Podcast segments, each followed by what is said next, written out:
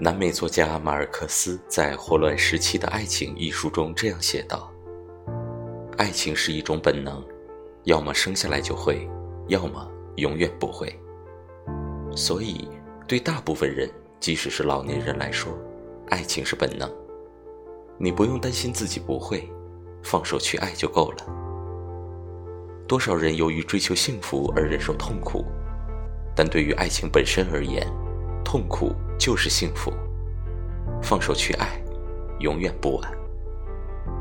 爱情是本能，要的只是唤醒和激活，并不需被浇蚀。